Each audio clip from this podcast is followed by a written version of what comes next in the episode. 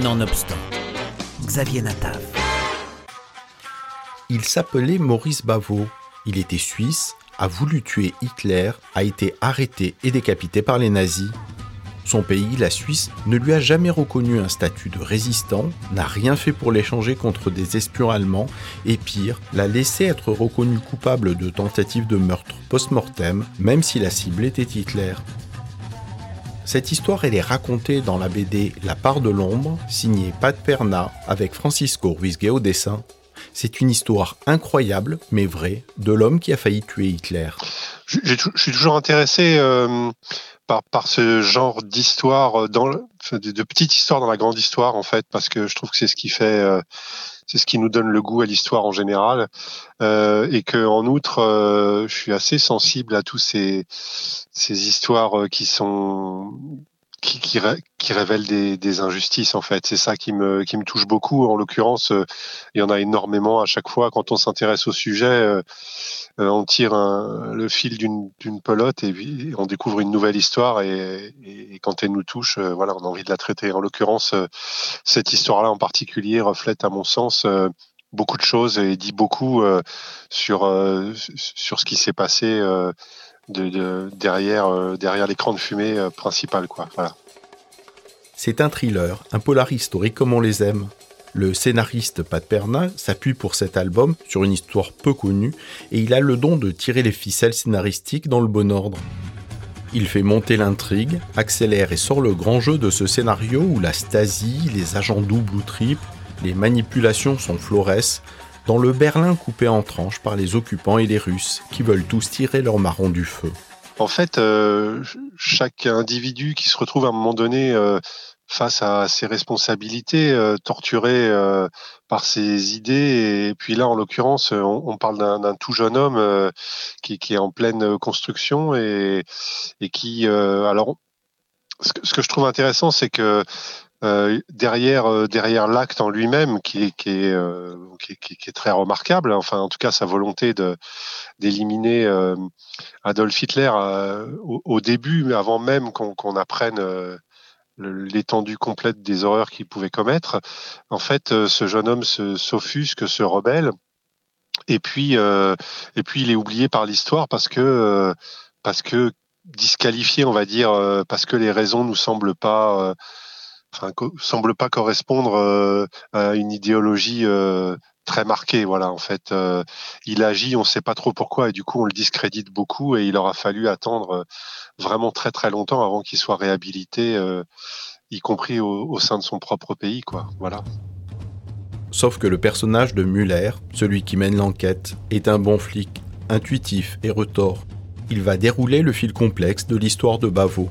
Il découvrira toutes les hypothèses échafaudées au cours de cette étrange affaire. Mais dans cet album, les apparences sont rarement fidèles à la réalité.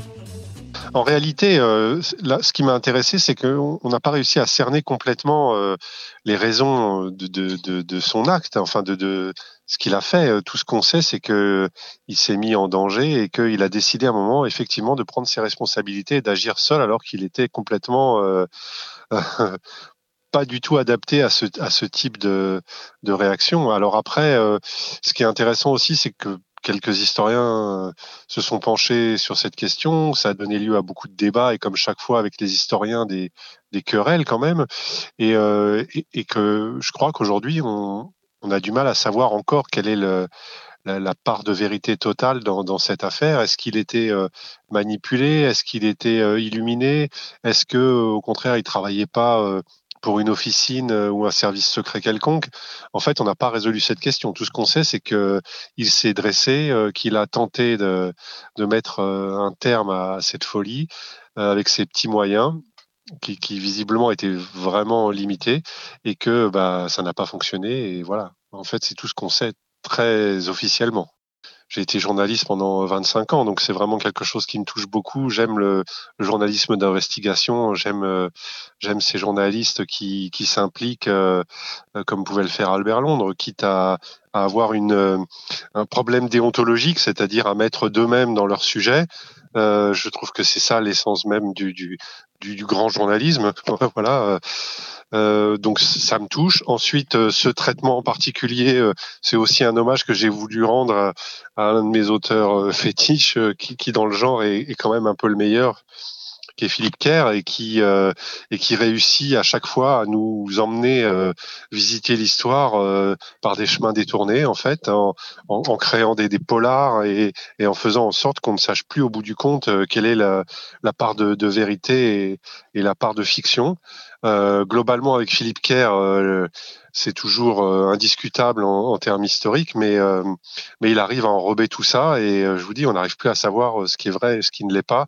En l'occurrence, cette histoire, moi, je l'ai découverte dans, dans un livre de Philippe Kerr, euh, trois lignes, hein, tout simplement. Il, évoquait Maurice Bavot et, et, le fait que Adolf Hitler avait été complètement traumatisé, entre guillemets, autant qu'il puisse l'être, euh, par, par le, la tentative d'assassinat de, ce gamin parce qu'il représentait ce qui le terrifiait le plus, à savoir euh, le loup solitaire qui, comme on les appelle aujourd'hui, en tout cas la personne incontrôlable qui fait pas partie d'un groupuscule et qu'on peut pas identifier en amont, parce que ça représente un, véritable danger pour euh, en, termes de protection et de de, de, de sauvegarde. Voilà. Euh, quand, ça arrive à un moment comme ça, parce que euh, un gamin ou n'importe qui décide d'agir, on peut pas le prévoir. Il n'y a pas de communication, il n'y a pas de groupe, il n'y a pas d'identification, il n'y a pas de complot.